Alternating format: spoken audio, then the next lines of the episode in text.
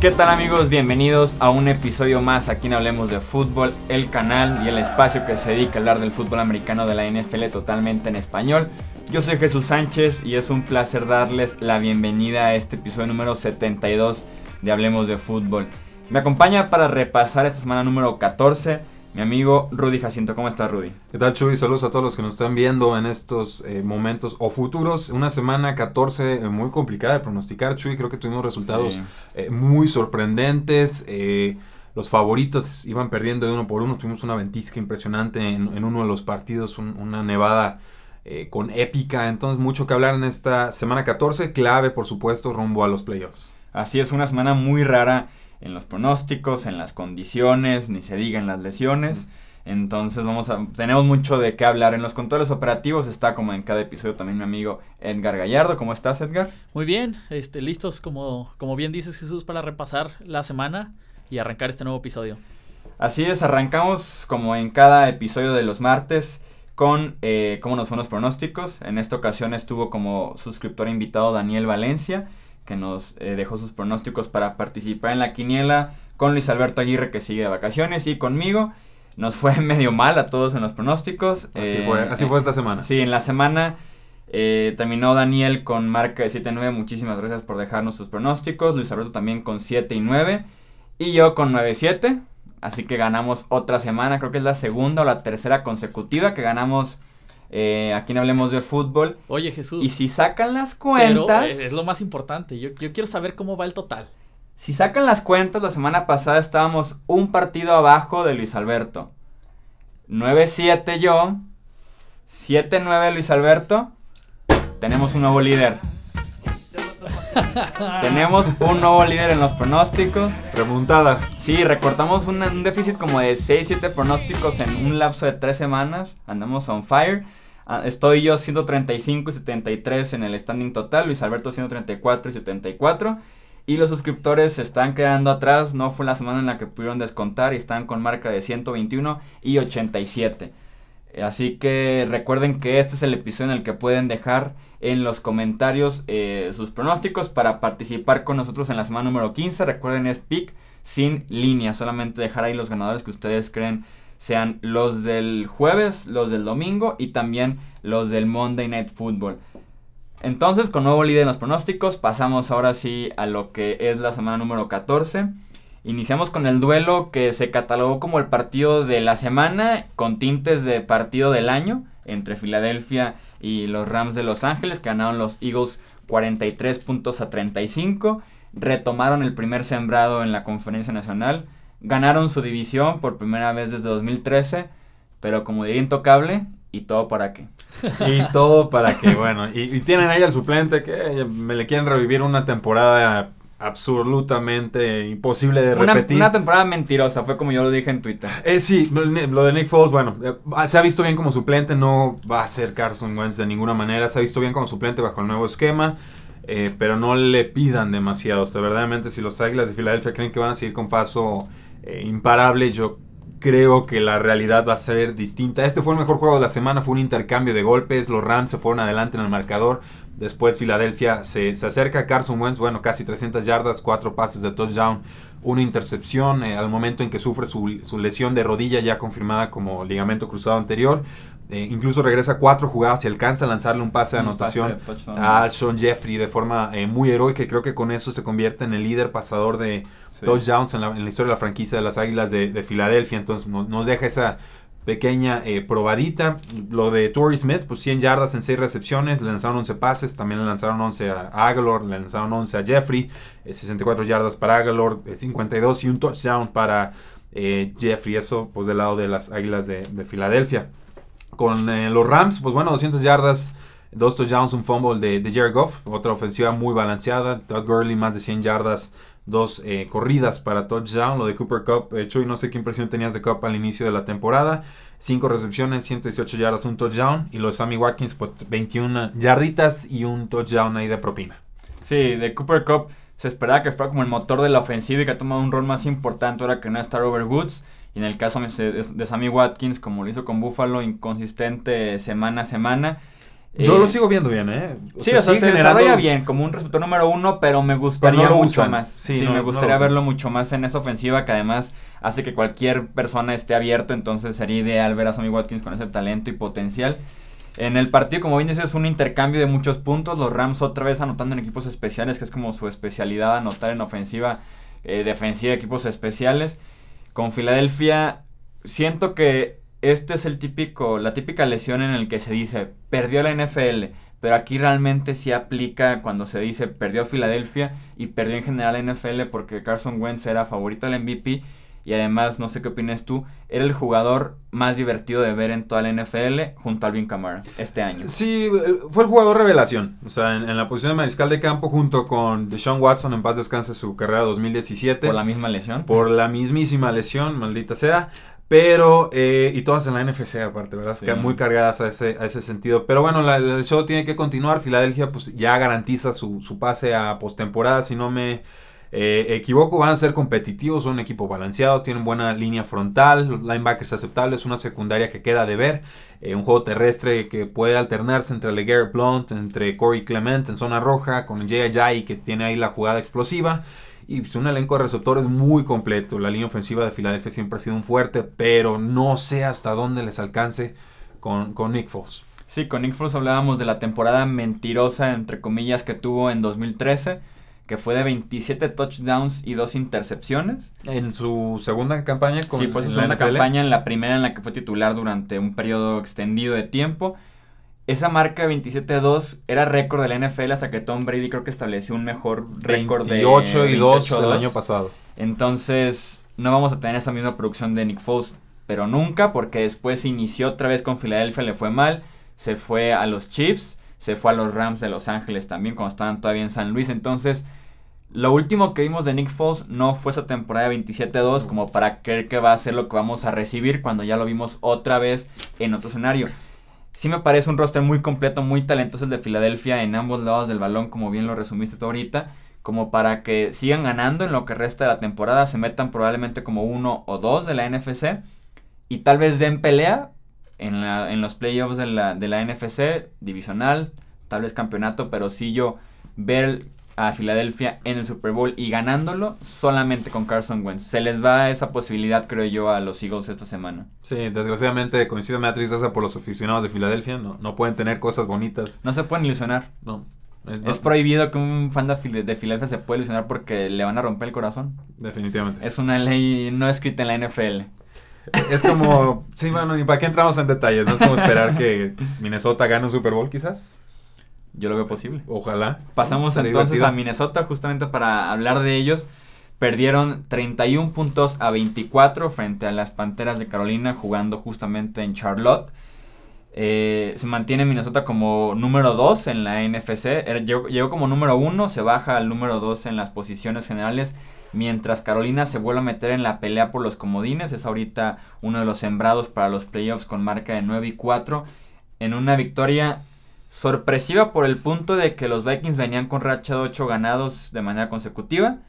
Pero no tan sorpresiva porque sabemos que los Panthers son lo suficientemente inconsistentes Volátiles. que así como pierden contra un equipo muy mal una semana antes, le ganan después a los Vikings en una, en una actuación convincente y muy completa por parte de las tres unidades de los Panthers. Sí, eh, Carolina jugó mejor que Minnesota por largo con pases eh, del encuentro. De hecho, se fueron con ventaja de doble dígito a una, al cuarto cuarto. En- después, bueno, en Minnesota les, les empareja el, el resultado. Alcanza eh, Carolina con una anotación eh, final eh, propiciada por un acarreo larguísimo de Cam Newton como de 62 yardas, si no me falla la, la memoria, pues con eso ya se acercan hasta zona roja eh, rival. Creo que aquí le roban un touchdown a Minnesota. Me parece que una recepción de Adam Thielen debió haber sido eh, validada. La Esta- regla Calvin Johnson. la regla Calvin Johnson en la que le prohíben a un jugador soltar el balón o perder el control de él hasta que esté completamente inmóvil en el suelo. Hasta que esté sentado en la banca Sí. y después de celebrar, ¿no? O sea, absurdo. Quien, quien ve esa jugada sabe que eso fue un, un touchdown que tuvo que haber eh, válido. De todas formas, Thielen tuvo 6 recepciones para 105 yardas y un touchdown. Stephon Diggs, un juego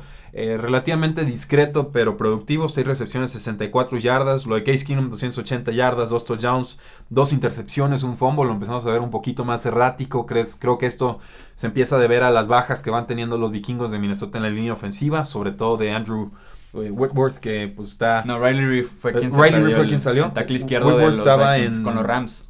Entonces, ok, estoy Eso es, confundido. como- ya. eso es en otra ciudad. Estoy confundido, muy bien. El, Sí, el caso es que el tackle izquierdo de los Vikings. El caso es que tenemos problemas de línea ofensivas en la NFC. Y del lado de las Panteras de Carolina, pues así como a regañadientes siguen ganando resultados. Eh, es un equipo con el que yo me ilusioné, digamos, hacia finales del 2015 y me quedaron a deber. No quiero volver a apostar tanto por ellas este año. Sí. Eh, sin embargo, son capaces de ganarle a cualquier equipo. Aquí le ganan a Minnesota, que estaba como primer sembrado de la conferencia. Un- Una actuación muy, muy discreta de Cam Newton. Completó 13 de 25 pases, 137 yardas por aire, un touchdown, una intercepción, las 70 yardas que les comentábamos. Devin Funches casi 60 yardas, un touchdown. Greg Olsen salió lastimado, volvió, no tuvo una recepción. Otra vez el, el pie, creo que va a ser molestia de aquí hasta Sí. febrero que Oh. descanse ahora sí. Ol- olvídense, Greg Olsen no va a ser factor en esta temporada, me está quedando cada vez más claro. Pero lo de Jonathan Stewart, 16 acarreos, 103 yardas, 3 touchdowns. Primer corredor me parece que le corre para más de 100 yardas a los Sí. vikingos de Minnesota. Y pues esto obviamente desplazó a McCaffrey que tuvo 53 yardas totales.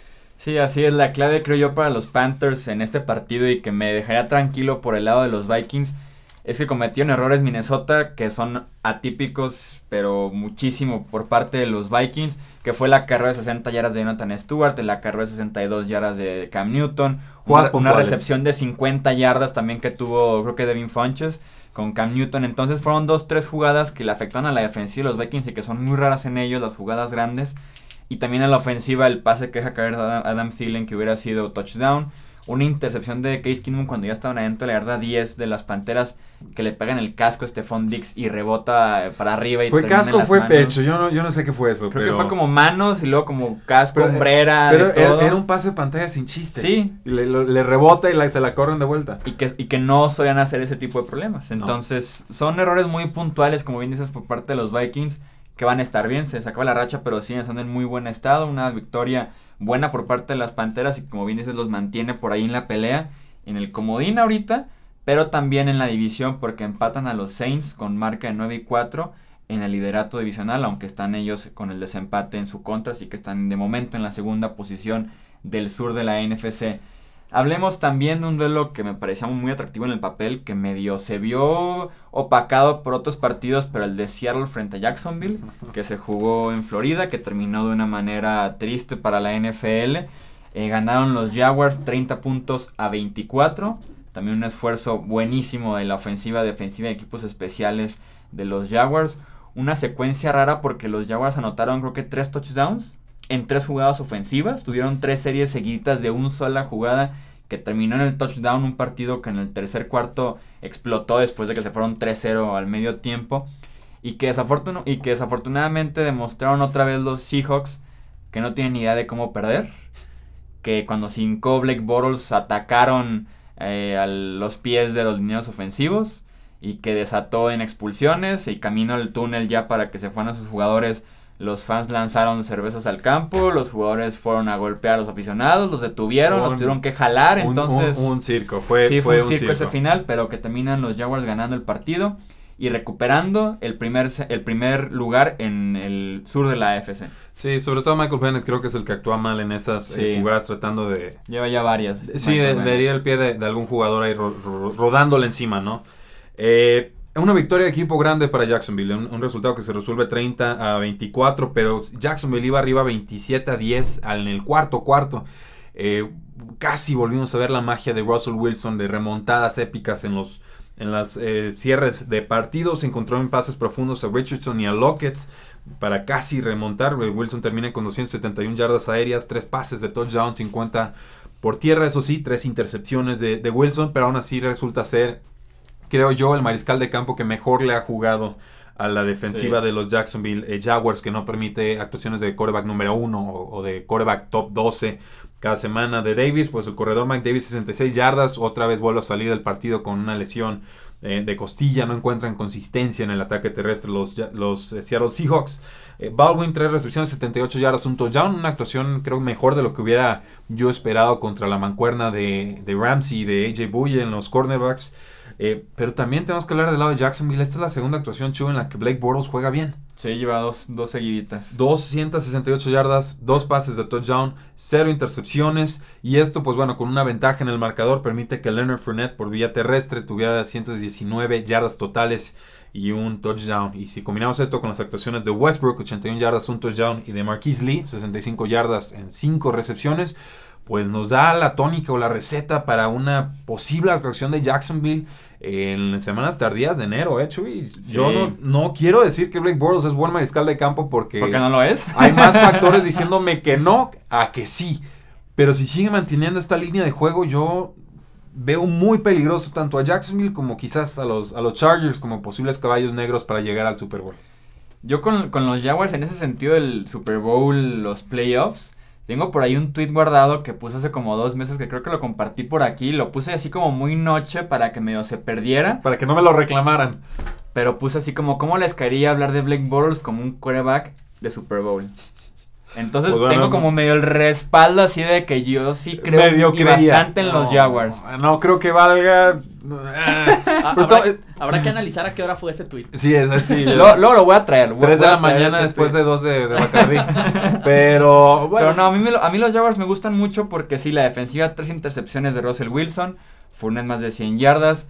Los equipos especiales tuvieron un regreso que pusieron a la ofensiva en la yarda 1 para que nada más la empujara a Fournette.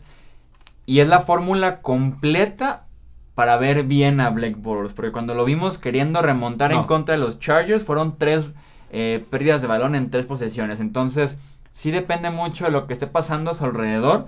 De que también esté Leonard Fournette, de la defensiva también jugando bien. Para tener un resultado completo y ver al Blake Bortles que vimos el domingo pasado.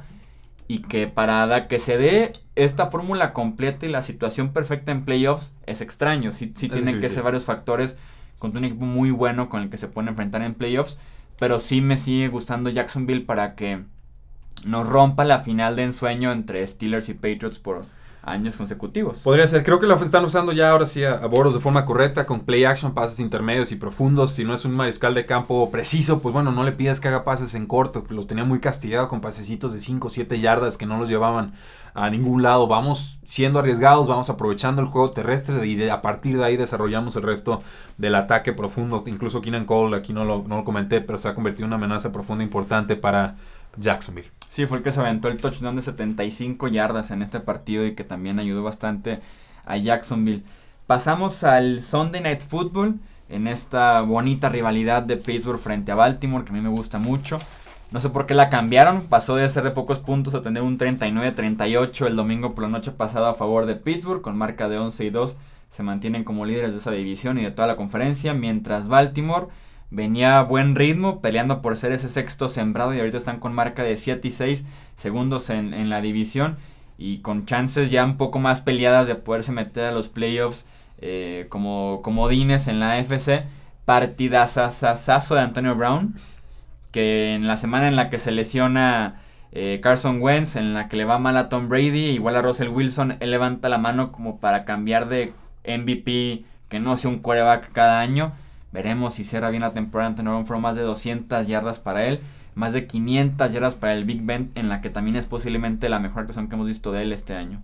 Eh, Sí, Big Ben lanzó 66 veces, nunca había lanzado tanto en un partido durante su carrera, completó para 506 eh, yardas y pues bueno, de, parte de Antonio Brown 213 yardas en 11 recepciones. Eh, Le'Veon Bell, 125 yardas, 3 touchdowns. Si Me no sigue siendo un ex, me sigue pareciendo un exceso el uso que le están dando. Sí, no, no se sorprendan que se rompa después, les pasa cada año, los Steelers no aprenden. Eh, tienen buenos suplentes y de todas formas usan a, a Le'Veon Bell 35 veces por partido. Eh, y, y con su historial de lesiones, pues no, no se sorprendan, no se lo estoy Sí. diciendo, yo espero que no. La ofensiva se ve muy completa. Sa- salió del partido en una serie completa, ¿no? Por lesión en la rodilla que regresó afortunadamente. Sí, para este, yo creí que ahí quedaba, ¿eh? Una Sí. hiperextensión, le dan un golpe al casco, se le hace un poco la rodilla para atrás. Eh, por suerte hizo yoga o, no sé, danza irlandesa, que es lo que ahora está de moda, ¿no? Nos dicen con Alex Collins. Eh, pero bueno, Jesse James, el ala cerrada, completamente desaparecido de la temporada desde hace rato. 10 recepciones, 97 yardas. Y Martavis Bryant desaprovechando una oportunidad de oro ante la ausencia por suspensión de Juju Smith Schuster por aquel eh, contacto que todos celebramos contra Vontaze Perfect. Pues bueno, 6 pases lanzados a su lado, atrapó 6, de 10 y 33 yardas, o sea, una producción bastante mediocre. El partido, pues bueno, Steelers se va arriba 14 a 0. Los Ravens alcanzan a, congelarlos en el marcador. Se les iban sumando de 3 en 3 puntos. Eh, tuvieron permitieron 19 eh, puntos de los Steelers en el cuarto cuarto. Esto, pues cuando los Ravens ya iban arriba por dos anotaciones en el último eh, cuarto, pues tiene que ser preocupante. Creo que empieza a pesar la lesión de Jimmy Smith como cornerback de, los, de los Baltimore Ravens. Veremos si alcanzan a reponer o por lo menos eh, amortiguar un poco el daño que les están haciendo en profundidad. También, obviamente, es reciente ya la ausencia de Ryan Shazier, linebacker de los Pittsburgh Steelers, y de alguna manera el, el alma y cornerback y coreback del equipo a la defensiva. Mike Wallace, 3 recepciones, 72 yardas. Y también, aunque me duele un poco decirlo porque lo critiqué en mi, por nuestro programa que tenemos ahí los, los domingos. Joe Flaco, segundo buen partido que tiene consecutivo, 269 yardas, dos pases de touchdown, una intercepción. No estamos hablando de números espectaculares, pero visto lo visto con Joe Flaco desde hace varias temporadas, pues. Es de lo mejor que le hemos pues, visto a Joe Flaco. La, misma receta que con Blake Bortles, ¿no? Mientras Flaco no nos pierde el partido, ya vamos, ya vamos de gane. Sí, a mí me preocuparía por parte de la defensiva de los Steelers los 38 puntos permitidos frente a una ofensiva que había sido mediocre en lo que iba del año. Las 120 yardas de Alex Collins. Por, favor, hablemos de Alex Collins. Qué revelación, Alex Collins. Y qué error de los hijos dejarlo ir cuando están buscando un corredor, cuando es un estilo físico que corta muy bien, que no se anima, digo, perdón, que se anima a dar el golpe, a castigar al defensivo. Qué bien se ve Alex Collins, sobre todo en contra de esta defensiva de Pittsburgh que no contó con Ryan Shazier. Y como yo decía, broma, si alguien es, si para alguien es su primer partido de NFL, este son de Night Football, pensaría que Alex Collins es el mejor corredor en la historia de la NFL. Sin, sin dudarlo, eh, Alex Collins, otro de los jugadores revelaciones, desplazó ya a Javorius Allen, desplazó pues incluso a, Danny, Woodhead, lo desplazó. Eh, tendríamos que hablar también de Terrence West, que era el teórico titular al inicio de temporada. Kenneth Dixon, pues yo no sé si le va a quedar algún lugar en, la, en el equipo el próximo año, veremos. Eh, si vieron esta sonrisa cómplice que me salió en la cara hace ratitos porque me llega información de Adam Schefter de que los Patriots estarían a punto de firmar a Kenny Brett ya yo, yo lo vi como de. ¿En serio? Como sí, como de broma dije, pues sería muy patriota que firmaran a Kenny Britt descarte de los Cleveland Browns y hicieran algo con él. Que se ha visto mal Kenny Britt, pero siempre se ven mal, en otros equipos y en Inglaterra de la nada reviven. Yo lo, yo quería ver esto, pero bueno, este va a suceder para el parecer. Se espera que el acuerdo se cierre dentro ya, de poco. Ya cercano, no es nada más que lo invitaron a una práctica ni nada. No, no, se espera que en las próximas horas ya esté firmado. Entonces, la primicia. No estaría mal. Pasamos de una vez a Nueva Inglaterra. Aproveché el tweet para eso, así es. Hablamos de, del Monday Night Football, la derrota de los Patriots 27 puntos a 20 frente a los Miami Dolphins con Jay Cutler como su coreback. La primera victoria de Cutler frente a Bill Belichick, frente a un equipo liderado por, por Bill Belichick. Y que trae cierta lógica este, esta posible firma de Kenny Reed uno, porque en Inglaterra se fue 0 de 11 de manera penosa en terceras oportunidades. patético. Hashtag patético. Uno, por Rob Gronkowski, que estaba suspendido por el golpe que le dio a Trey Davis White la semana pasada. Pero dos, porque se aferraban con Chris Hogan todavía limitado. Se aferraban a lanzarle a Brandon Cooks en tercera oportunidad. Y no es lo suficientemente físico ni agresivo para cuidar el balón, para pelear por la posición. Y cada vez que le lanzaron fue un fracaso en tercera oportunidad. Y Kenny Reed podría verse muy mal, pero por lo menos tiene el físico para pelear una de esas yardas que son complicadas en tercer y 5, tercer y 6 que es ganarle al esquinero la posición sí o sí justo en la marca del primer día. Sí, Kenny Reed en teoría podría convertirse en ese receptor de posición que en algún momento llegó a ser Brandon LaFell. Creo que podría ser un, jugador eh, ad hoc a lo que le, le llegamos a ver en aquella eh, carrera de, Super Bowl. Eh, sí, la obsesión de, Tom Brady con conectar sí o sí con Brandon Cooks a mí me tuvo sinceramente fastidiado. Era obvio que le iban a ganar la partida esta semana e insistían, insistían en terceras oportunidades, en pases profundos, en corto tampoco lo encontraban. Eh, yo no sé si le vieron cara de Julian Edelman. No es Julian Edelman. Julian Edelman es otra cosa. Julian Edelman es tu válvula de escape en terceras oportunidades. Brandon Cooks es un velocista técnico que también te puede ayudar en el juego en corto, pero no, no puedes depender en Brandon Cooks de la misma manera como lo has estado haciendo con Julian Edelman. Yo creo que los Patriotas se alejaron del juego terrestre, que les estuvo funcionando por momentos importantes del encuentro. Yo creo que se alejaron de lanzarle pases a los corredores, que fue lo único que les funcionó en toda la primera mitad. O sea, Rex Burkett fue el, MVP de la primera mitad para los Patriotas con, pues no sé ni cuántas yardas tuvo, pues sé que tuvo una, un touchdown y que estaba moviendo las cadenas de forma importante. Dion Lewis también estaba teniendo participaciones importantes, pero hay que darle méritos a los eh, Miami Dolphins. Llegaron a golpear, le ganaron el juego en las trincheras en ofensiva y en defensiva. Eh, Cameron Fleming no es un, liniero para la NFL, sobra por completo en, el roster. Entiendo que es un suplente, pero la forma en la que fue usado, humillado y, lanzado a la basura como trapo eh, no tiene perdón. Eh, creo que Cannon, Marcus Cannon también está ausente para este partido. Sí, también. Como tackle eh, derecho y por ahí te llegaba Cameron Waddle. En teoría Fleming es el tercer tackle porque estaba Marcus Cannon lesionado, Larry Waddle lesionado y viene Cameron Fleming. Sí, o sea, eh, se están empezando a notar las bajas por lesión de los Patriotas. Y luego en el juego terrestre, defendiendo, pues teníamos muchos problemas, ¿no? Tenemos a Alan Branch como tackle, se salió, salió unos compases del encuentro, regresó, ya no pudo aguantar, se retira. Obviamente, pues la baja de, de Hightower, tu coreback a la defensiva, pues te abre muchísimas eh, avenidas. Pero el, plan ofensivo de Miami muy inteligente, entendiendo que los Patriotas tienen bajas a la defensiva, eh, los expusieron, lo que hicieron fue lanzaron 4 y 5 receptores, ampliaron el campo, obligaron a que los Patriotas estuvieran en defensiva de nickel y de dime, es decir, que tuvieras que tener más jugadores en profundidad y esto tan, les abrió el juego terrestre con Kenyan Drake como les permitía evidenciar eh, a los defensivos que no eran tan buenos de los Patriotas con tus segundos o terceros o cuartos receptores. Eh, el colmo de colmos fue cuando Grant le, anotó el pase, bueno, atrapó un pase de ah, touchdown sobre, Malcolm Butler. que lo deja en, póster, en fotografía, por completo un jugador de 5... 5, 5, 8. 5, algo así, 5, 6. Le, le, gana en un salto de altura por completo a Malcolm Butler, héroe del Super Bowl. Yo, yo cada que veo a Butler me queda claro que es mucho mejor jugando con el balón de frente que de espaldas, porque de, espaldas sí lo, lo, llegan a dejar evidenciado. De todas formas, pues Patriotas alcanza a acercar el marcador de forma, a mi parecer, injusta. El marcador no refleja lo que fue el partido. Miami dominó por completo. El partido termina 27 a 20. Y ya el colmo de colmos fue ese onside kick que dejan como de ladito sin ti y solo rueda 8 yardas y todos hechos bola. Era Jay Cutler pateando el onside kick para Inglaterra con un desinterés así como muy a la sí, ligera. Sí, bueno, ya queremos ganando, no importa, bueno, ahí va. O sea, muy, muy extraño. Eh, un partido muy gris. Tom Brady se vio de 40 años. Eh, faltó, se notó la ausencia de, de Gronkowski.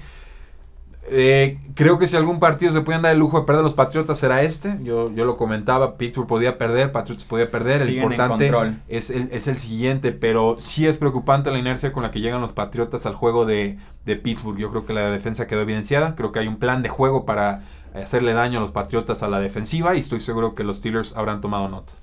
Si siguen en control. Quien gane este partido de la próxima semana y gane también el resto de sus encuentros será el número uno de la AFC. Con Inglaterra la defensiva se nota la ausencia de Calvin y de Trey Flowers que estuvieron ausentes para este partido que se espera estén de regreso para enfrentar a los Steelers, Alan Branch como bien lo dices. Parecía que regresaron al primer mes de temporada en el que se les olvidó cómo taclear, cómo quitarse bloqueos en la línea, que son obviamente claves en el juego por tierra y también para llegar al coreback. No supieron hacer ninguno de los dos detalles que eran algo muy común para Nueva Inglaterra en el primer mes de temporada y que habían corregido muy bien para los últimos dos meses llevaban ya 8 o 9 partidos sin permitir eh, más de 17 puntos eh, esa defensiva. Y como bien dices, Tom Brady se vio de 40 años, se vio frustrado, se vio que hubo pocos ajustes. Creo que fue un partido decepcionante, además de decepcionante para Tom Brady, para Josh McDaniels, el coordinador ofensivo de, de Nueva Inglaterra. Y consideraría yo, por lo menos consideraría algo, la famosa lesión de Aquiles que tiene Tom Brady que lleva apareciendo rato en el reporte lesionado. Se te dan los números de Tom Brady antes de que aparecieran en esta lista. Puede ser. Y después. Y se checa la mano también, o sea, cuando sale de, series ofensivas. ahí te van, ahí, te van rápido. Antes de 3.146 yardas, 22 touchdowns, 2 intercepciones y un rating de 110.9. Okay. Cuando apareció en la semana número 12, 718 yardas, 5 touchdowns, 4 intercepciones y un rating de 83.7. Sobre todo Han las sido los partidos de Buffalo, de Miami, Buffalo y otra vez Miami. División, bueno, tenemos que meterle el factor ahí de que son juegos divisionales y varios de, visita, pero sí, sí, sí es factor, no. Puede que haya algo. Tiene que que ser factor, algo. tiene que ser.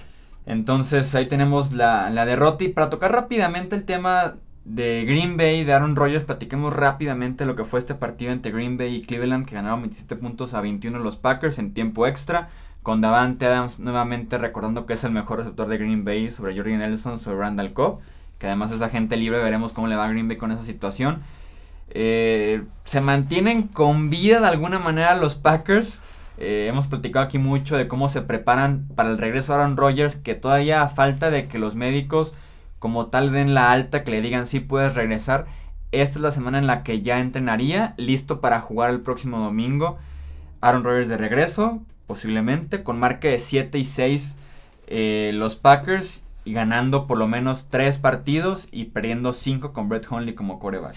Sí, creo que eh, con altibajos, creo que Hundley cumplió. Creo que dentro de lo que cabe mantuvo eh, con algo de vida las aspiraciones de los empacadores. Cumplió, creo yo, cumplió para quedarse como suplente en Green Bay y no para alocarse que un equipo lo busque en la agencia libre y nada to- así, ¿verdad? to- todavía no, le falta proceso de desarrollo, lanza pases a veces sin la base correcta, a veces lo lanza en el, en el aire, pero en ese partido tuvo remontada importante, de hecho, eh, pues, ¿qué les puedo decir? Cleveland parecía que se iba a llevar el resultado una vez más y una vez más la dejaron ir, es- hubo 20 puntos sin respuesta de Green Bay para eh, ganar en tiempo extra, llegaron a estar 21 a 7 en el partido, y pues Josh Gordon brillando y demás, pero bueno, enfoquémonos Qué en buen touchdown, ¿eh? un, muy buen touchdown, pero como que todavía le falta ir en las segundas mitades, ¿no? Me- Sí. Se me hace que todavía no trae la condición a punto, pero ya irá eh, mejorando. Eh, lo de Aaron Rodgers, pues hay que esperar primero que lo den de alta, porque lo lógico hubiera sido que ya lo hubieran activado y no lo han hecho. Eso puede decirnos que los doctores todavía tienen algo de duda sobre la, la lesión o si es demasiado pronto para que regrese. Yo, yo estoy seguro que Aaron Rodgers ya está golpeando casilleros y tratando de, de empujar a todos para abrirse pa- eh, espacio al campo, pero eh, no lo pueden regresar antes de tiempo si esto puede perjudicar de alguna manera el resto de, de su carrera, ¿no? No por querer ganar tres partidos puedes poner en jaque el resto de tus próximos siete u ocho años pensando que Rodgers pueda llegar a los 40 años eh, como mariscal de campo de la, de la NFL. De todas formas, yo creo que va a jugar, creo que va a ser un buen partido contra Panteras y me gustaría ver a Green Bay en postemporada. Creo que sería una gran historia de cómo una mancuerna de mariscales de campo mantuvieron a flote las presiones de un equipo que muchos ya dábamos como descartados, sobre todo desde aquella paliza que tuvieron contra los Baltimore Ravens. Sí, que seguramente habrá disputas esta semana sí o sí en Green Bay entre quarterback, entrenador y médico. Creo que se pueden esperar, eh, sobre todo si no reciben buenas noticias por parte de los médicos en el staff de entrenadores y el mismo Aaron Rodgers. Green Bay está 7-6 y como bien dices, la próxima semana visitan a los Panthers. Después Minnesota. van contra los Vikings y cerrarían la semana 17 frente a los Lions.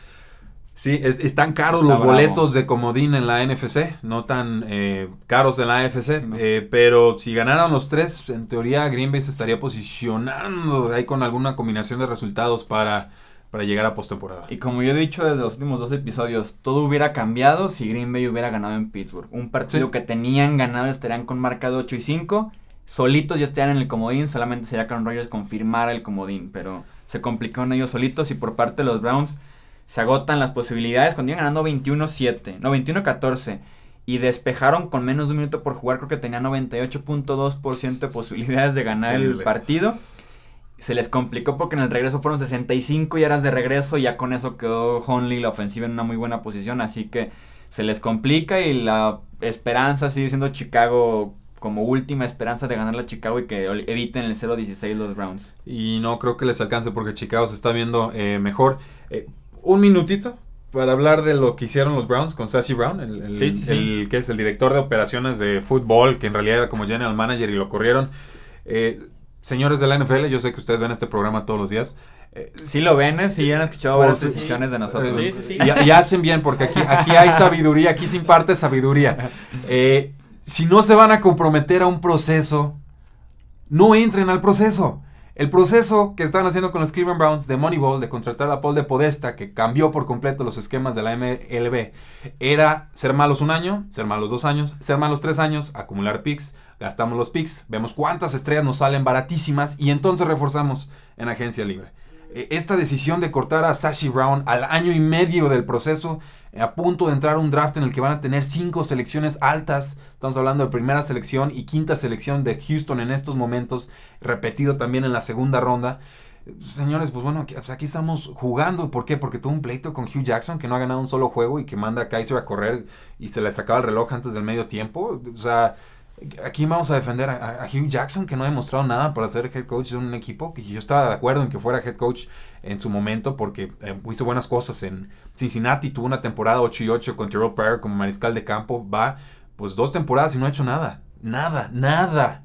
No, yo, no, yo no me explico cómo, cómo en esta pugna de poder y en estas ganas de pagar el cielo y tierra y el infierno por AJ McCarron, que Sashi Brown fue el que saboteó esa operación y fue el último gran regalo que le dejó a los Cleveland Browns. Felicidades por tener principios y no dejarse eh, vender. Yo, yo no me explico qué, qué, está haciendo Cleveland Browns. De todas formas, contrataron a un buen general manager en, en John Dorsey, pero me queda claro que los Browns la volvieron a Browns. a broncear. Entonces, este. y, lo que a mí me preocuparía de alguna manera es que aprovechando todos estos picks, digan en su momento que Cleveland tuvo éxito gracias al cambio de Sashi Brown, cuando no. Sashi Brown fue el que los puso en esa posición. Y yo, eso es una, una teoría y una, y una postura que yo voy a defender en los próximos años, porque yo estoy seguro que lo que estaban haciendo los Browns era válido y merecía un proceso más largo. Sí, si les va bien en los próximos años es porque Sashi Brown dejó los fundamentos y ya también John Dorsey, que es muy bueno para scoutear talento, supo aprovechar lo que dejó Sashi Brown, ¿no?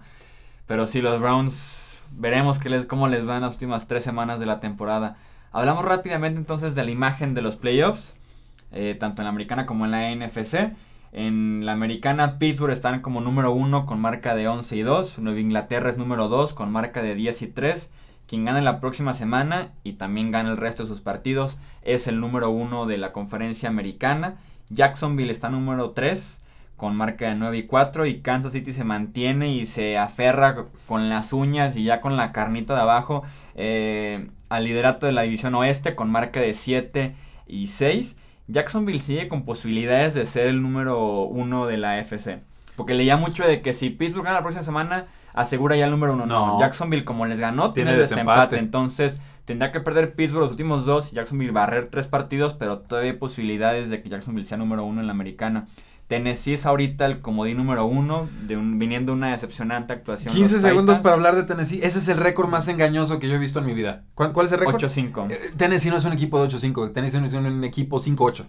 Yo, yo sé que les me duele tanto. Eh, no, no, claro, porque nos gusta Marcus Mariota, porque nos gusta Derrick Henry, porque tiene una buena línea ofensiva, porque le pegaron ocho veces a Blaine Gabbert en este partido contra Arizona, pero perdieron 12 a 7. Y con cuatro goles de campo. O sea, quieren hablar de mal coaching. Lo que te iba a decir, Tennessee Mike, Ya, esa fórmula se, agotó. Se agotó. Con marca de 8-5 están en el quinto puesto y Buffalo 7-6 como el último comodín en la pelea. Hay dos equipos más con marca de 7-6 Baltimore y los Chargers, que son ahorita de los mejores equipos de la NFL y están Cuidado con los Chargers, están jugando como fuego. Rivers está enfurecido, la línea frontal está durísima, los cornerbacks están jugando fuera de esta tierra, los receptores están en, modo Dios. Cuidado con los Chargers, yo no los quiero ver en postemporada con ninguno de mis equipos. ¿Sabes qué me preocupa de los Chargers? ¿Qué son los Chargers? Que son los Chargers y van a hacer un. Así como los Browns hicieron un Browns, los Chargers van a hacer un Chargers. ojalá no, ya que dé el que dé el estirón Philip Rivers. Ya, los Chargers van a hacer un Chargers. Estoy casi seguro. La verdad, a como van, ya se tardaron en hacer un Chargers. ¿eh? De hecho. El próximo partido es en Kansas, donde se pelean la división, se pelean el boleto a los playoffs. Yo voy Chargers. Y en una de esas van a perder. Yo voy Chargers. Ah, sí, yo también iría con los Chargers. Pero son tan Chargers. Pero es Kansas. Kansas también está muy Kansas pero son tan Chargers. es que aquí, aquí un punto en el que ya no sabes ni a cuál irle, ¿no? Aquí consideramos, de hecho, la semana pasada estuvimos aquí rogándole y rezándole a los Chargers que no perdieran con los Browns. Así te la pongo. Sí.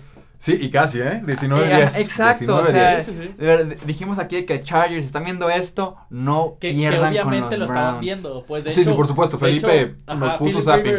Nos comentaba Jesús que cuando habla con él, le comenta que cuando va manejando de San Diego a Los Ángeles, ahí, ahí, pone, hablemos de Como todos los días tiene que aventar sí, trayecto. un, trayecto largo. Sí nos pone.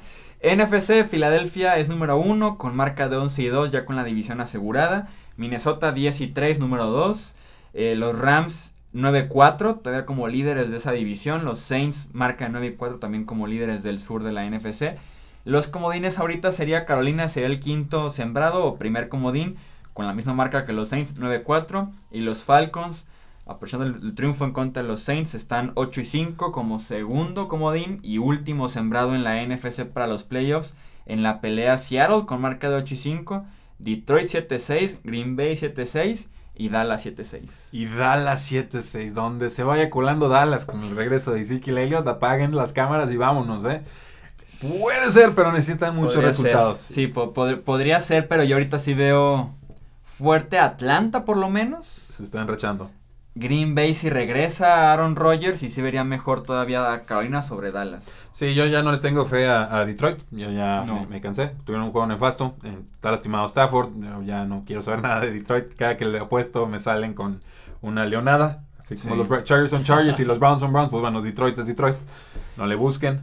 ¿Qué hubieras pensado si el año pasado te hubiera dicho al final de la temporada, la próxima campaña, en la semana 14, los corebacks de los tres primeros equipos de la NFC son Nick Foles, Case Keenum y Jared Goff? Sí, que hubiera pensado yo o que hubiera Sí. pensado Jeff Fisher.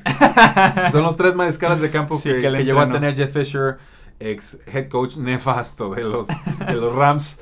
Eh, queda claro que el coaching es más importante de lo que creemos, que no siempre es culpa del jugador. Eh, que hubiera dicho, te hubiera dicho que estás loco, pero la NFL está loca, entonces tiene, tiene lógica dentro de esta ilógica liga NFL. Sí, no, y, y ya de atrás está como por orden puro MVP. Drew Brees, Cam Newton y Matt Ryan. O Case Ya Keenum, Nick. Foles, sí, no, no, está bien. Ya tomaba más rumbo los tres primeros extraños y los tres MVPs ahora sí en la pelea por los playoffs, ¿no?